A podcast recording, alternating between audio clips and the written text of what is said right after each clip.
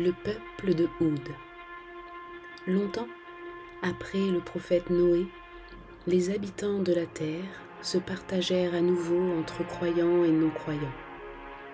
Allah, qui aime ses créatures, voulut donc à nouveau leur rappeler de se souvenir de lui.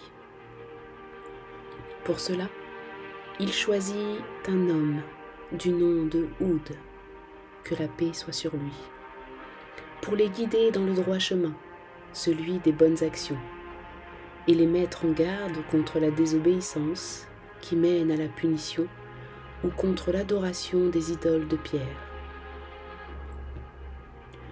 Oud vivait dans une très grande ville du nom de Imran, dans une région appelée les dunes de sable, qui se trouve au Yémen.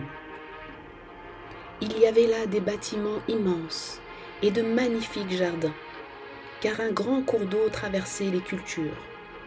Les habitants, qu'on appelait les Hadiths, étaient donc riches, forts et puissants. Or, toute leur richesse les avait rendus orgueilleux. Ils ne pensaient qu'à eux, ne comptaient que sur eux-mêmes, et comme les gens du peuple de Noé, ils avaient oublié Allah De plus, ce peuple était querelleur et robuste. Lorsqu'ils utilisaient la force pour contrôler ses ennemis, ils le faisaient avec une rare cruauté et donnaient ainsi l'impression d'être invincibles. Quand Oud parla aux gens du peuple d'Allah et de la prière, ils se détournèrent de lui. Pourtant, il voulait les aider de tout son cœur, car parmi eux, il y avait ses voisins et ses amis. Oud savait que Dieu les punirait tôt ou tard s'ils ne changeaient pas. Pour dernière mise en garde, Allah fit s'arrêter la pluie.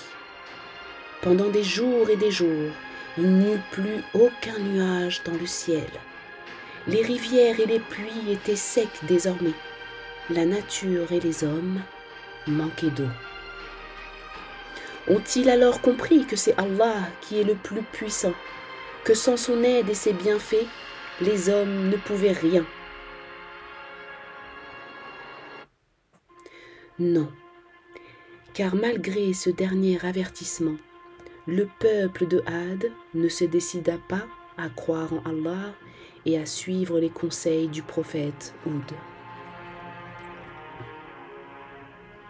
Alors, Allah envoya un nuage noir effrayant et terrible. À la vue du nuage, les habitants crurent qu'un gros orage s'annonçait et qu'il allait enfin pleuvoir. Ainsi, ils ne se doutèrent pas qu'un terrible châtiment allait les frapper. Oui, en fait, il s'agissait bien de la punition qui leur était destinée. Ils allaient être punis, car ils étaient dans l'erreur, L'erreur d'abord de ne pas avoir adoré Allah, l'unique, et qui n'a pas d'associé.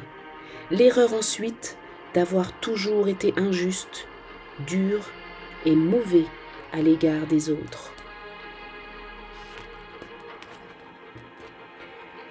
Les nuages approchaient de plus en plus. Finalement, le résultat allait être terrifiant.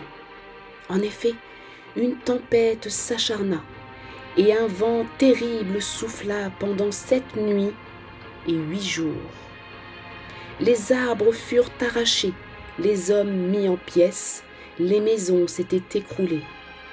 Mais le prophète Oud et les quelques hommes et femmes qui avaient répondu à son appel à n'adorer qu'Allah furent sauvés. Cette histoire nous montre donc une nouvelle fois que pour être sauvé, il faut croire en Allah, l'unique, le miséricordieux.